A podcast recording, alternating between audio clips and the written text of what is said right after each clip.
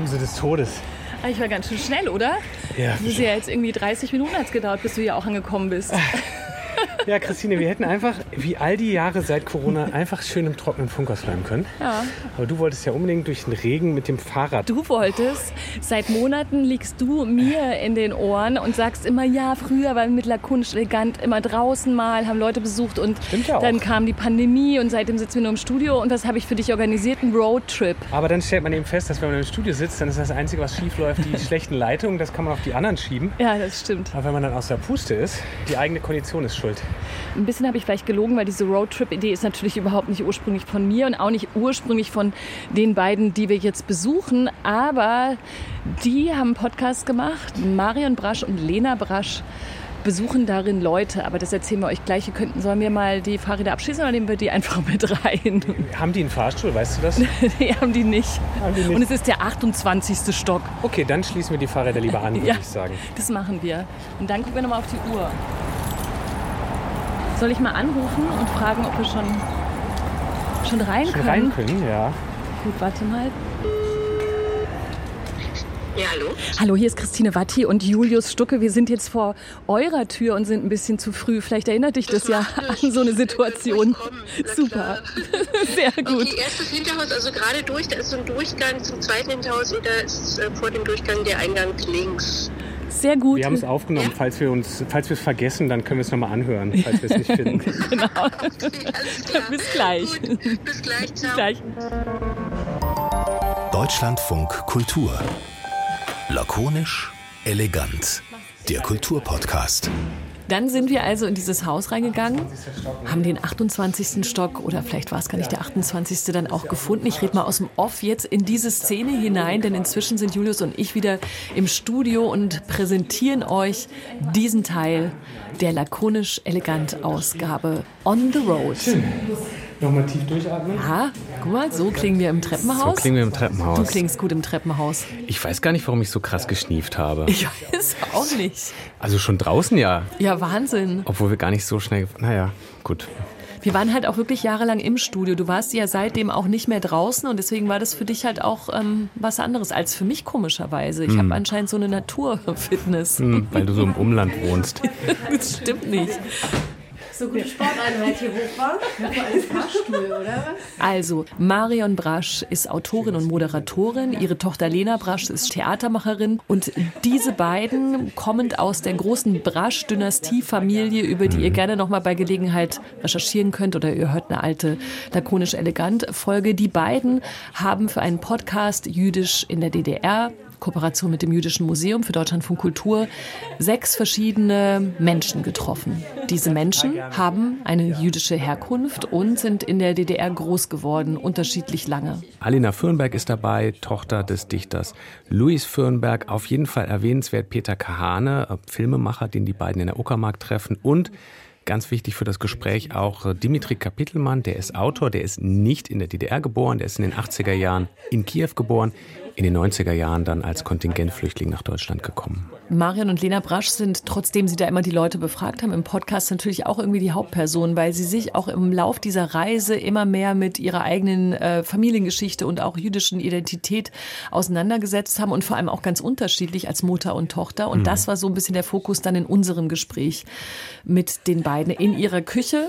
Und da können wir jetzt mal langsam wieder hinschalten. Absolut, Alle sind sind ausgeschnauft, genau. Und, äh, und du stellst die, die erste Frage. Viel Spaß beim Zuhören. Der Moment, der in eurem Podcast ja im Prinzip auch so einer ist, der ganz am Anfang steht, ist ja so diese Frage, wann ihr euch mit der jüdischen Identität überhaupt selber auseinandergesetzt habt. Das kommt relativ früh, da tauscht ihr euch so ein bisschen darüber aus. Ähm, ist das was, was euch auch wirklich so so mit diesem Podcast nochmal neu erwischt habt, dass ihr den Eindruck hattet, okay, wir beschäftigen uns jetzt wirklich nochmal eigentlich mit unserem eigenen Selbst nochmal intensiv durch dieses Projekt? Ich glaube ja, also weil für uns gehört das ja die Identifikation auch mit dem Thema oder die Auseinandersetzung mit dem Thema unserer jüdischen Familie oder unserer jüdischen Herkunft. Das ist natürlich schon da, aber durch die Beschäftigung oder durch das Besuchen anderer Leute, die eine ähnliche, aber dennoch wiederum ganz andere Geschichte haben, haben wir uns natürlich selber auch nochmal Fragen gestellt. Also ich, was meine Familie betrifft, du, was deine Fragen an deine Familie, die ja nicht mehr existiert, betrifft, oder? Ja, das auf jeden Fall. Ich habe so ein bisschen, ich habe gerade drüber nachgedacht, ob wir wirklich uns nochmal mit unserer eigenen jüdischen Identität so sehr auseinandergesetzt haben oder ob das dann, ähm, also ich glaube zum Beispiel in der Folge mit Peter Kahane, ne, wo es irgendwo, wo er ganz konkret dich dann angesprochen hat und gesagt hat, man hat, man merkt bei dir eine gewisse Distanz, was so diese jüdische Identität angeht, aber auch trotzdem eine totale Verbindung und auch eine, ja, eine Auseinandersetzung damit.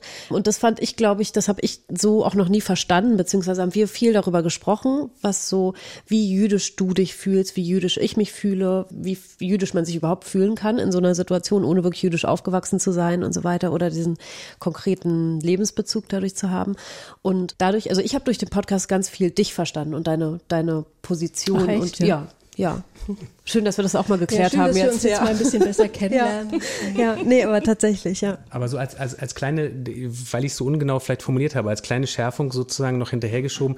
Ich habe die Überschrift gesehen, des Podcasts und der Ausstellung und, und da drin steckt ja schon sowas, wo, wo ich mich kurz ertappt habe und dachte, es ist vielleicht eine naive Frage, dass ich denke, ah, jüdisch in der DDR, habe ich nie drüber nachgedacht. Also natürlich habe ich irgendwie drüber nachgedacht, jüdisch in Deutschland so, aber diesen Fokus halt noch nie gehabt. Also ich glaube, dass ich mich schon viel oder ich viel beigebracht bekommen habe, schon im Kindesalter sozusagen, was das bedeutet, durch unsere Familiengeschichte jüdisch in der DDR gewesen zu sein oder warum meine Großeltern, also die Eltern meiner Mama, aus dem Exil dann wieder nach Deutschland gekommen sind als Juden. Ja, eben um ein besseres Deutschland aufzubauen und um etwas zu verändern und so weiter. Und da habe ich mich oder wir haben uns, glaube ich, schon viel darüber unterhalten, was es bedeutet hat, jüdisch in der DDR zu sein und ja, als Juden nach Deutschland zu kommen und warum, also was da die Motivation auch dahinter war und wie dann das Leben eben vielleicht auch doch nochmal anders aussieht. Das ist mir auch nochmal klarer geworden, dass es ja die Juden, die aus dem Westen, aus dem Exil, woher auch immer, oder aus den KZs in den Osten Deutschlands gekommen sind, die hatten eine völlig andere Intention. Den spielte, bei denen spielte das Judentum eigentlich so gut wie keine Rolle mehr. Die mussten gehen, weil sie jüdisch waren, weil sie Juden waren, aber sie sind als Kommunisten in dieses Land gekommen. Da spielte das Judentum keine Rolle. Und deswegen, das ist, glaube ich, der große Unterschied, den ich auch erst verstanden habe durch diesen Podcast. Also, dass die, genau diese, dieser große Unterschied, die sind eben nicht nach Amerika oder die anderen, ja, also die tatsächlich ihre Religion oder ihrer jüdischen Tradition äh, sich verbunden geführt haben, mehr verbunden geführt haben, die sind nach Amerika, nach Israel, nach Frankreich, wohin auch immer oder in den Westen Deutschlands gegangen. Also würde man dann sagen, dass in dieser Identitätsfrage dann bei den Juden und Jüdinnen in der DDR der wichtigere Teil war, sich verbunden zu fühlen, weil man gemeinsam gedacht hat, dort kann man eine bessere, gerechtere Gesellschaft erstellen als das andere, nämlich zusammen mit anderen eine Gemeinde, eine jüdische Gemeinde zu gründen. Absolut, genau. Also das, besser kann man es eigentlich nicht formulieren. Gut, dann also tschüss. sind wir jetzt schon fertig, schon am Punkt angelangt. Das freut mich, wenn ich das dadurch erkannt habe, weil das so eine aktuell so oft eine Rolle spielt, diese Identitätsfragen. Was ist es eigentlich? Und ich habe alle Folgen gehört und weiß nicht mehr, wo das vorkam, als du, Maria, nochmal deinen Bruder Peter, glaube ich, zitiert hast, mit dem man kann sich nicht mit einem Staat identifizieren. Ist das richtig, das Ja, richtige genau. Zitat, ne? Ja. Also das sozusagen dieses, und da habt ihr auch so ein bisschen euch darüber auseinandergesetzt, über was heißt denn sich mit etwas identifizieren oder als etwas identifizieren. Und dadurch, dass diese, dieser ganze Diskurs ständig auf allen Ebenen im Moment geführt wird, fand ich es interessant, dass der Begriff tatsächlich oft so verwischt. Man identifiziert sich als irgendwas. Könnt ihr das aus eurer Besprechung dieses Begriffs noch mal ein bisschen genauer erklären, was eure Erkenntnisse sind? Weil genau als was identifiziert ihr euch jeweils und was bedeutet dieser Begriff? Würdest du den zum Beispiel, Marion, total ablehnen für dich, dass du dich mit als etwas, als jüdisch, als ostdeutsch, als was auch immer identifizierst? Und hast du nämlich vor allem, äh, Lena, da eine andere Perspektive drauf? Ja, also für mich hat das nie eine Rolle gespielt. Ne? Also wenn man danach gefragt wird, womit identifizierst du dich? Mit dem Judentum würde ich sagen, nein, das ist zu weit weg. Äh, ich identifiziere mich als jemand, der aufgewachsen ist in der DDR, vor allem aber in Ostberlin. Das hat mich sehr, sehr stark geprägt, mehr als alles andere. Also dieses Aufwachsen hier äh, im Osten Deutschlands und im Osten der Stadt. Und alles andere, ich identifiziere mich nur mit dem, was, wer ich bin. Also natürlich mit den Prägungen, die ich habe, aber nicht mit einem Staat oder mit einem System oder einer Religion. Also das kann ich für mich nur sagen. Ja, das ist bei mir, glaube ich, anders. Und das ist genau wie du gerade sagst, dass das Jüdischsein, dass das zu weit weg ist. Das finde ich nämlich überhaupt nicht. Und das hat Thomas ja zum Beispiel. Also ich weiß, du meinst das wahrscheinlich anders, aber das hat Thomas doch in diesem einen Interview gesagt, wo er über den Faschismus spricht. Äh, spricht. Er äußert sich dazu auf eine Interviewfrage, äh, warum er denn immer wieder den Faschismus thematisiert. Ich spiele das einfach mal ab. Ah, warte. Der Faschismus ist so lange her, wie eine Sekunde in meinem Leben, wenn ich die Geschichte der, der Menschen ansehe. So lange ist er her. Eine Sekunde ist er her. Das heißt, er ist noch nicht mal so lange her in der Geschichte der Menschen, wie wir hier das Interview führen. Äh, es ist die Gegenwart nichts anderes als das Resultat der Vergangenheit und der Acker auf dem Morgen das wächst, was passieren wird. Das, ähm, ich denke, dass das ja, dass wir im Prinzip das sind, was wir sind durch die Vergangenheit und durch die Familiengeschichte und dadurch, dass deine Eltern ähm, geflohen sind und sich im Exil kennengelernt haben und ähm, du wahrscheinlich dadurch eine bestimmte Erziehung mhm. hattest und äh, Prägung und Werte beigebracht bekommen hast, die dann wiederum auf mich übertragen werden. Und genauso wie ich mich trotzdem auch als Ostberlinerin und Ostdeutsche sehe, obwohl ich nach der Wende geboren bin, sehe ich mich auch als oder habe ich auch eine jüdische Identität. Und das ist was, worüber wir, glaube ich, viel diskutieren, weil du sagst, du identifizierst dich nicht damit oder kannst das nicht oder? Ja, also ich identifiziere mich schon mit der Geschichte, ne? Aber ich würde jetzt von mir inzwischen wahrscheinlich noch mehr sagen, ich bin Jüdin, ich bin jüdisch, äh, als ich das früher gemacht habe. Mhm. So, also ich, ich habe natürlich durch die Beschäftigung auch mit meiner Familiengeschichte und so weiter und jetzt auch mit diesem Podcast auch ein anderes Selbstverständnis oder ein anderes Verständnis für meine Herkunft gefunden. Insofern bin ich da vielleicht wieder näher dran, als, als ich es vorher war. Ich würde jetzt das aber nicht vor mir hertragen. Ich bin zuallererst, bin ich mal im Brasch und Peter hat das an, an ich glaube da auch in dem, in diesem äh, kleinen Film, der im Museum läuft, wo er gesagt hat, er ist zuerst ist er, was hat er gesagt? Zuerst ist er äh, Ostberlin, Ost, äh, äh, Ostdeutschland und dann ist er Jude und zwar genau in dieser Reihenfolge.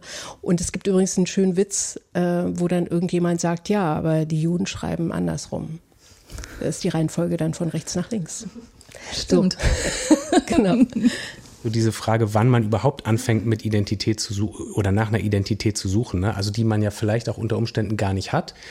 Wenn da jetzt so eine große Schwere einfach wie die Geschichte eben die jüdische Geschichte in Deutschland hat, so dann ist klar, dass man sich diese Fragen stellt, während sich andere vielleicht gar nicht fragen, hm, habe ich überhaupt eine Identität? Du hast jetzt gerade gesagt, vielleicht auch DDR, so, ne? Das mhm. heißt, man sucht immer nur nach dieser Identität, wenn es irgendwo Brüche oder Probleme gab. Ne? Wenn, wenn man diese nicht hat, so dann stellt man sich die gar nicht. Und dann begegnet ihr in einem, ähm, in einem eurer Roadtrip-Ausflüge ja Dimitri Kapitelmann in Leipzig. Mhm und ich fand bemerkenswert, dass der zum Beispiel sehr stark klingt jedenfalls so, als würde er sehr stark hadern mit ähm, dem Land, mit dem Ausflug in die Stadt, mit dem in Deutschland sein, also mit so viel, dass er so viel mehr Probleme sozusagen artikuliert hat und es schwierig fand. Und ähm, die Älteren zum Teil, die ihr trefft, die von der ganz großen Geschichte viel noch viel mehr in ihrer Biografie haben, ja, wie zum Beispiel Reinhard Schramm, der selber eben einfach Überlebender ist und einer Gemeinde in Thüringen vorsteht und einfach sozusagen viel näher an dieser, an diesem Teil der Geschichte dran ist, da hatte ich das Gefühl, der hat das schon viel mehr so irgendwie auf eine komische Art sacken lassen, also nicht mehr drüber reden. Und kann jetzt natürlich auch individuell sein, dass ihr mit Dimitri Kapitelmann jetzt einen hattet, den das halt besonders mhm. irgendwie, irgendwie trifft. Oder ist das vielleicht schon so eine Generationenfrage, dass man eben, woher kommt das, dass das bei ihm so ich würde ja fast sagen, wütend klingt. Ich glaube, ich hatte so ein bisschen das Gefühl, dass bei Dimitri vor allem das Ding wirklich also durch die Herkunft kam, ne? dass er irgendwie nicht ganz, also nicht deutsch genug ist, um deutsch zu sein, dass er nicht ukrainisch genug ist, um Ukrainer zu sein, dass er dann auch noch Russisch spricht, dass er dann auch noch Vaterjude ist und so, das fasst er ja dann irgendwie auch einmal so ganz gut zusammen, dass er ein sehr vielfältiges Nichts ist und ähm, dass er nichts Ganzes ist sozusagen. Und ich glaube, das ist weil vielleicht ist es auch eine, eine Generationsfrage, weil ich merke das auch schon in meiner Generation oder in, ja, so beim, in meinen Kreisen und Freunden und so, dass das schon eine totale Suche nach Identität gibt. Ähm, gerade weil man eben auch in so ein sehr vielfältiges Nichts hineingeboren ist, vielleicht gerade so Anfang der 90er ähm, oder auch vielleicht sogar Ende der 80er oder sowas, dass man so ähm, auch in nichts Halbes, nichts Ganzes, also nicht mal ein halbes Deutschland, aber auch noch kein ganzes Deutschland reingeboren ist sozusagen und in so eine ja, so eine komische Wattewelt, wo irgendwie alles möglich ist, aber irgendwie auch so Umbruchszeiten, Nullerjahre, wie auch immer, dass das ähm, ja irgendwie sich alles ganz unkonkret anfühlt. Das ist es vielleicht so ein bisschen. Oder daher kommt das glaube ich auch bei mir. Und das ist dass man ja glaube ich immer irgendwie versucht sich selber sich selber zu verstehen. Ja irgendwie ich glaube auch ich glaube auch dass äh, das Alter schon eine Rolle spielt. Die Leute die wir sonst besucht haben also die Älteren die sind ja auch alle in ihre Zeitzeugenrollen hineingewachsen. Mhm. und die sind ja quasi mit ihrer Geschichte vielleicht nicht fertig aber sie haben ihre Erzählung über ihre eigene Geschichte und hinterfragen oder fragen vielleicht weniger als äh, jemand wie Dmitri Kapitelmann, dessen Geschichte noch relativ jung ist, der aber natürlich eine sehr heftige Geschichte auch hat und so und darüber noch ganz anders reflektiert als jemand, der über 70 ist ne? Mhm. und quasi auch ja 40 Jahre in diesem System gelebt hat und irgendwann auch angekommen ist im besten Fall. Ja, Hab, habt ihr das? Also es ist ja tatsächlich so, dass äh, Dimitri der einzige jüngere ähm, Mensch ist in dieser Reihe. Und wir, also ich, man könnte so plump fragen, wie war das denn für dich, Lena, immer die ganze Zeit mit diesen alten Leuten irgendwie zu reden? Oder auch um ein bisschen seriöser er fällt ja quasi irgendwie aus der Reihe, aber irgendwie natürlich auch nicht. Wie war denn diese Entscheidung, wer eigentlich die Menschen sind? Natürlich zusammen in der Redaktion, äh, äh Jana Wutke, Lydia Heller, Martin Hartwig und so weiter. Das habt ihr nicht alles alleine entscheiden müssen, aber. Ich glaube auch, dass, äh, ich fand auch die Entscheidung interessant, also ihn mit reinzunehmen, als ja nach der DDR, ne, also er ist 86 geboren, er ist 96, glaube ich, gekommen mhm. nach Deutschland oder so, also irgendwie so. Also da war die DDR längst Vergangenheit, aber er hat natürlich mit den Leuten zu tun gehabt. Also er ist im Osten angekommen und hat mit der DDR in Persona der Leute, mit denen er zu tun hatte, mhm. zu tun gehabt. Die sind ja nicht weg gewesen, nur weil die mhm. DDR weg war. Und ich glaube, das ist insofern auch eine interessante, eine interessante Sichtweise, auch ihn oder eine andere interessante, mm, ja, es war interessant, ihn dann dazu zu nehmen, ne? Also mit dieser Nachwende-Geschichte das ist ja auch fast wie eine Brücke, oder? Zu dem, zu dem Punkt, der es damals war, als eben diese Hoffnung war, wir bauen ein Land ganz neu auf und müssen dann vielleicht doch feststellen, okay, aber die, die vor Jahren, wirklich noch wenigen Jahren irgendwie dieses, ähm, dieses Nazi-Deutschland eben gebildet haben, die sind natürlich ja immer noch da. Ja, ja.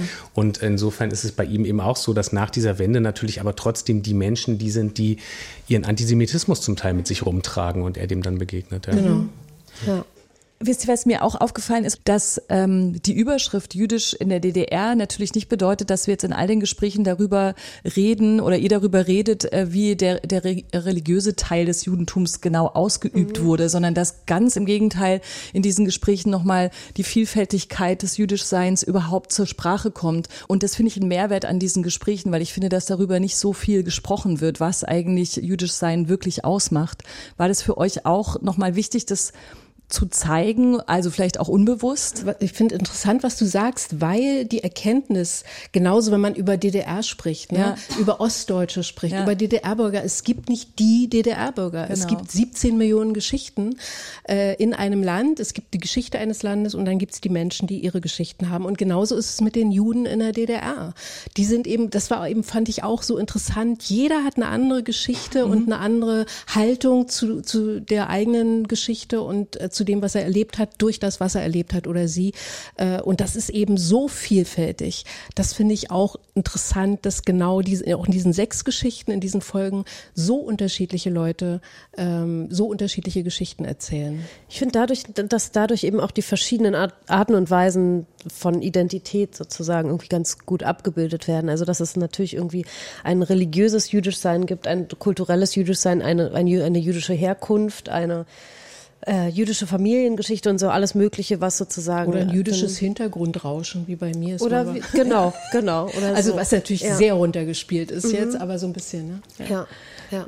Wer sagt das nochmal? War das ähm, auch Peter Kahane, der nochmal verweist auf zum Beispiel New York, wo, der, wo äh, das Judentum anders mhm. in der Gesellschaft verankert ist? Und wie guckt ihr denn darauf? Also, weil wir haben über eine Art von Vergangenheit gesprochen in diesem Podcast. Der Dimitri und du natürlich, Lena, und du bist natürlich auch nicht Vergangenheit, Marion, aber zumindest ähm, ist ja so die Frage, was, was macht denn dieses Jüdischsein dann wie würdest du denn sagen, Lena, was macht es für deine Generation denn dann aus? Also diese Vielfalt, wird die besser abgebildet in der jungen Generation, gerade weil ihr euch mehr Identitätsfragen stellt? Ich glaube, das kann ich so genau gar nicht sagen, weil ich ja tatsächlich auch nicht mich wirklich in einer jüdischen Community oder so bewege. Ich habe zwar viele Freunde, die auch jüdisch sind, die äh, wirklich jüdisch aufgewachsen sind, die äh, aber aus zum Beispiel so aus der großen jüdischen äh, Community in Frankfurt kommen, die jetzt in Berlin sind und so. Ähm, aber das kann ich ganz schwer sagen, weil ich das ja auch nicht so lebe, weil wir das auch nie gelebt haben, dieses Jüdischsein. Das ist, glaube ich, eher vielleicht auch eine politische Diskussion, genauso wie ich irgendwie Freunde habe mit, ähm, mit iranischem Background oder mit, die aus der Türkei kommen oder aus Syrien oder was auch immer und so, dass man irgendwie eher darüber spricht, wie kann man verschiedene Charaktere, Identitäten, wie lebt man miteinander und kommt gut miteinander aus und ohne vielleicht viel drüber sprechen zu müssen, sozusagen. Ich finde auch, also wir haben natürlich hier in Deutschland so eine in Amerika ist das gewachsen. Ne? Also die Juden sind dorthin gekommen und äh, natürlich gab es da auch jüdische Gemeinden, aber es gab sofort so eine, es gab so, es war ein wirklich Zuwanderungsland und es gibt eine viel größere Selbstverständlichkeit, damit umzugehen oder eben auch nicht umzugehen. So und das fehlt in Deutschland, also aufgrund der Geschichte. Ne? Und das ist so schade. Also dass äh, diese diese bunte Gesellschaft nicht nur plurale oder pluralistische, sondern auch wirklich äh, was Identitäten, Religionen, Herkünfte und so weiter betrifft, das ist, hat hier keine gewachsene Tradition. Und das macht vielleicht, also ist meine Meinung, äh, legt die Schwellen der Diskussionen, die es dann plötzlich gibt und die da entfacht werden, so niedrig. Ja, also es, es gibt keine große Selbstverständlichkeit, umzugehen oder einfach sein zu lassen. Du ja. hast, du hast an einer Stelle, glaube ich, hast du diesen, sagst du, weiß nicht, vielleicht war es ja nur ein Scherz, aber sagst du, du hast über die DDR eigentlich nur gelernt in der Schule, irgendwie mal so ein Referat Mode in der DDR. Nee, das war kein Scherz. Okay, und was war das andere? Weiß ich gar nicht mehr. Mode in der DDR und, und Frauen, Frauen, in der, DDR. DDR. Genau. Ja, ja. Und da dachte ich mir so, ja, vielleicht ähm, ist es ja auch, ähm, ist es ja auch so ein bisschen zu wenig Beschäftigung, ne? Zu wenig normale Beschäftigung damit, was DDR war, oder eben auch normale Beschäftigung damit, was macht eigentlich jüdisches Leben in Deutschland aus? So mhm. sowohl die katastrophale Geschichte als auch die ganz normale Geschichte sozusagen. Ja, ich glaube, dass das Schulsystem da total total viel mit zu tun hat. Also genau wie man aufgeklärt wird, auch über, über den Zweiten Weltkrieg, über ja, genauso wie, also über alle geschichtlichen Einschläge sozusagen des Landes oder der Weltgeschichte oder sowas. Aber das ist, wie gesagt, unsere Schulbücher, da hieß es irgendwie, wie gesagt, Mode in der DDR, Frauen in der DDR. Und dann hat man sich vielleicht noch einmal Sonnenallee angeguckt von Leander Hausmann ähm, und musste dann da irgendwie danach ein, ein Arbeitsblatt ausfüllen, welche Farbe die Kittel hatten, wie die, die Frauen irgendwie anhatten oder so. Aber mehr war da nicht dahinter sozusagen. Also ich glaube, mein ganzes Bewusstsein und mein ganzes Wissen habe ich durch die Familiengeschichte mhm. und durch, durch, durch dich, Mama, bekommen. Dass man sich darüber Wo unterhalten hat. Ha? Wo ist jetzt der Dank? Welcher Dank? Ich habe ich hab auf dem Weg hierher noch die letzte Folge gehört mit André Herzberg und deswegen musste mal kurz sagen, ob ich, weil es hat ganz schön gerauscht, weil ich bin sehr schnell Fahrrad gefahren. Jedenfalls, darüber machen wir schon den ganzen Tag Witze, dass das nämlich genau nicht stimmt. Ich fahre so langsam, dass ich, dass es ein Wunder ist, dass ich nicht einfach ständig umfalle. Und ähm, auf jeden Fall gab es doch da einen Moment, wo und ich weiß nicht, ob ich es richtig verstanden habe, wo André Herzberg tatsächlich nochmal zu dir sagt, wieso, wieso hast du das so spät eigentlich äh, verwiesen, auch auf eure jüdische Geschichte in der Familie? Habe ich das richtig mitgeschnitten beim Hören, dass es zumindest so eine, so eine Auseinandersetzung darauf, darüber auch nochmal gab, äh, nicht eine Auseinandersetzung, aber ein Gespräch darüber, ähm, wann es welche Rolle auch für, eine, für deine öffentliche Darstellung sozusagen bedeutet hat? Er hat das so empfunden, ja. also äh, und er hat wahrscheinlich auch recht, also weil das war für mich jetzt nie irgendwie, also durch die Beschäftigung mit meiner Familiengeschichte, durch meinen Roman, den ich da geschrieben habe und so weiter, äh, ist mir ja auch das eine oder andere klarer geworden, mhm. also auch die jüdische Geschichte. Und das war aber vorher, da hat er recht und das hat für ihn sehr viel früher schon angefangen. Mhm. Also auch schon äh, nach dem Ende der DDR hat er sich sehr viel intensiver auch mit seinem Jüdischsein und seinem Judentum beschäftigt und so. Und das hat für mich nie, nie eine Rolle gespielt.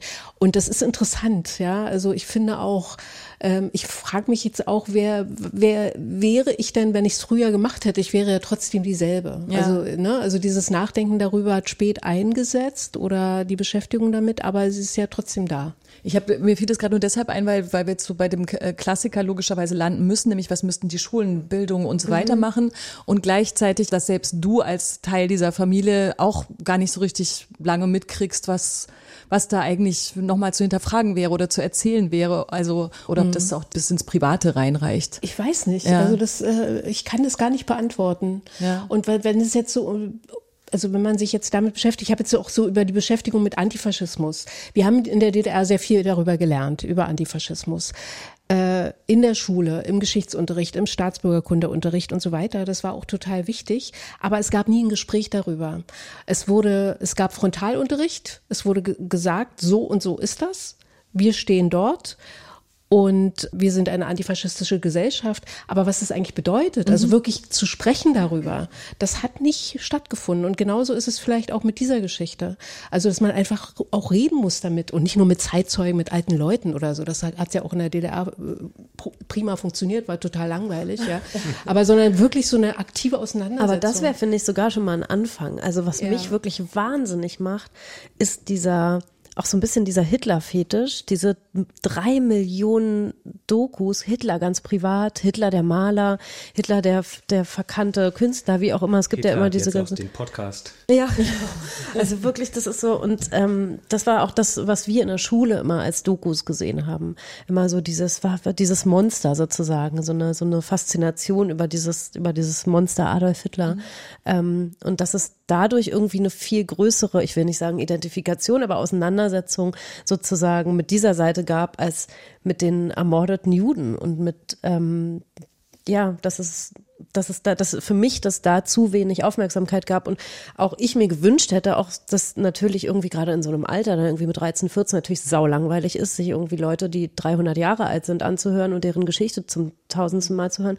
Trotzdem waren so eine Sachen auf jeden Fall immer einprägsamer ähm, weil, glaube ich, auch persönliche Geschichten die Weltgeschichte besser erzählen oder besser ein größeres Verständnis dadurch erzeugen. Ja. Und gerade bei, bei jungen Leuten. Also ich weiß noch zum Beispiel, ich habe irgendwie in der zehnten Klasse einen Vortrag gehalten über, über Ginger Fleischhacker. Das also war dein, äh, mein, dein Onkel. Ja, mein ne? Onkel. Genau, also mein, mein Großonkel und über einen Kindertransport. Und das war irgendwie für mich dann auch nochmal eine totale natürlich irgendwie direkte und aber verständliche Auseinandersetzung, wo ich verstanden habe, eine individuelle, eine individuelle Lebensgeschichte und was das für eine Auswirkung hat, wie die Weltgeschichte sich aufs Leben auswirkt sozusagen. Und das ist dann irgendwie was anderes als die tausendste Hitler-Doku mhm, ja. zu sehen und irgendwie noch 3000 Mal zu hören, dass er aber eigentlich auch ein genialer Maler war und dass er vielleicht einfach nur so, ja, das finde ich einfach wirklich so eine komische Fetischisierung und da ist irgendwie der Fokus falsch. Mhm. Vielleicht reicht es ja auch, ich meine, es wäre vielleicht ein bisschen einfacher Schluss von mir, aber vielleicht reicht es ja auch bis in, in diese heutige Frage hinein, was eigentlich man verbindet mit diesem irgendwie auch hohlgewordenen Ausspruch nie wieder, so, dass man dann eben ähm, den, ja, den er nicht mit den richtigen Geschichten gefüllt hat, dass der bis heute nicht irgendwie stark ist, sondern eben mhm. ja so eine Phrase geworden ist und dann erleben wir eben so ganz komische aktuelle Debatten, über die wir jetzt hier nicht eintauchen sollten, die in Bayern irgendwie stattfinden, wo man sich denkt so, pff, ja, also das kann ja alles nicht wahr sein. Und ähm, ja, aber vielleicht eben, wie du sagst, weil man das nie wieder eben nicht mit den Geschichten gefüllt hat, die einem wirklich klar gemacht hätten, was das heißt nie wieder so. ja. ja. Ja, das ist, ich hab, hatte gerade noch so eine Generationenfrage, die aber dann eigentlich sich total erübrigt, weil ich wollte dich natürlich irgendwann mal fragen, Marion, wie das dann für, wie das eigentlich für dich ist, wenn du siehst, dass deine Tochter sich mit diesen Themen auseinandersetzt, gibt es ja die eine Ebene, das finde ich total gut, das ist auch die Familiengeschichte und vielleicht aber auch eine, bei der es sein könnte, dass du denkst, hä, aber ich habe doch irgendwie jetzt das auch gar nicht so vor mir hergetragen oder ich habe das alles, ich war eben vor allem Marion und jetzt hast du eine Tochter, die sagt, aber ich nehme die Sachen schon mit. Und die leichte Antwort wäre natürlich, dass das gut ist, weil genau auch nichts vorbei ist und es wichtig ist, dass die, dass eben die alle sich dessen bewusst sind. Aber vielleicht auch persönlich, wie, wie ist das für dich? Bist du dann gerne so die Erzählerin für deine Tochter oder denkst du manchmal, komm jetzt lass, lass doch, lass doch mal? Nee, also wenn, wenn wir uns unterhalten darüber und äh, das Thema ist, reden wir auch, also rede ich auch gern darüber. Und ich finde es eigentlich auch total spannend, weil auch ich, äh, da war ich ein bisschen jünger als Lena, äh, hatte ja meine Zeit, wo ich mich sehr intensiv auch mit meinem Jüdischsein beschäftigt habe. Es ist diese Gruppe gab wir für uns in Ostberlin und äh, und es war aber ich bin dann habe mich dann wieder davon entfernt, weil ich äh, da immer hingegangen bin wie ins Theater so und, und dachte, okay, die Stimme des Blutes spricht nicht zu mir, irgendwas stimmt nicht. Ne? Also das waren total tolle Geschichten und ich habe viel über Traditionen gelernt und Feste gefeiert und so. Und aber irgendwann hatte sich das erledigt und ich hatte eine, ein anderes Hobby sozusagen, ja. Und ich finde es aber total äh, schön und interessant, wenn Lena sich damit auseinandersetzt und vielleicht auch einen andere, anderen Zugang dazu findet und wir weiter darüber reden. Und wenn, ich habe ja auch mal darüber nachgedacht, ob ich Lena ähm, auf eine jüdische Schule schicke, ne? So. Und dann dachte ich, ich will dich aber nicht auf eine Schule schicken, die von, von Militär bewacht wird. So. Vielleicht hätte ich das machen sollen oder so, aber keine Ahnung. Aber es ist, wie es ist und wir reden weiter drüber, wenn du, frag mich doch. Das ist auf jeden Fall super, dass ihr für diesen Podcast nochmal darüber geredet habt. Weil ich finde ja, die könnten ewig weitergehen, diese Gespräche. Also das meine ich jetzt gar nicht nur als freundlicher Gast, sondern tatsächlich äh, steckt in allen so viel drin. Und, die, und man fragt ja dann immer gerne, und das darf man eigentlich nicht, mache ich trotzdem, ob es eine Lieblingsfolge, frage ich nicht, aber gibt es so einen Moment, bei dem ihr beide dachtet oder auch getrennt voneinander, deswegen hat sich dieser ganze Kram schon gelo gelohnt. Diese Erkenntnis war mein schönster Moment oder einer der schönsten, ist ja auch Quatsch, einen vielleicht zu adeln. Nee, eigentlich nicht, weil ich fand die alle geht du, du nix, ne? Äh, ich fand die alle gleichermaßen und auf sehr unterschiedliche Weise total faszinierend. Ja. Also weil, weil die Menschen ja auch so verschieden sind. Nicht mhm. nur unterschiedliche Geschichten haben, sondern auch so ganz unterschiedlich auf uns zugegangen sind und oder beziehungsweise so waren, wie sie eben sind und so. Und dass man eben auch so für, eine, für einen kurzen Moment, für so einen Tag auch so Menschen kennengelernt hat und durfte, kennenlernen durfte, ne? Oder? Ja. Also ich würde ja. jetzt keinen herausgreifen oder so. Nee, ich auch nicht. Ja. Nee. Die Hühnersuppe bei Alena Firma. Oh, die war toll.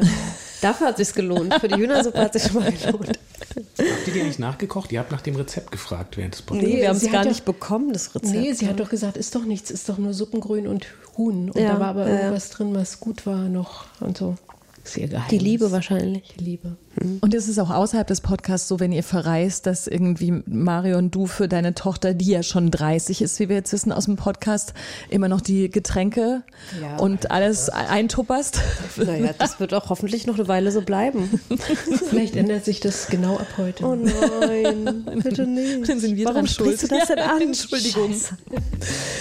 So, Julius, dann machen wir uns auch wieder auf die, auf die Reise ins Funkhaus, Fall, du kannst oder? Jetzt schnell mit dem Fahrrad weiterfahren. Ich, ja, genau. Ich schiebe. Ich schiebe. Du schiebst nebenher. Genau. Stimmt. Also Jüdisch in der DDR heißt der Podcast. Unbedingt hören. Der eine absolute lakonisch-elegant-Empfehlung ist und überall da zu finden ist, wo es Podcasts gibt, ist eine Kooperation mit dem Jüdischen Museum in Berlin und Marion und Lena Brasch sind die sogenannten Hosts. Vielen Dank, dass wir bei euch heute sein durften. Danke.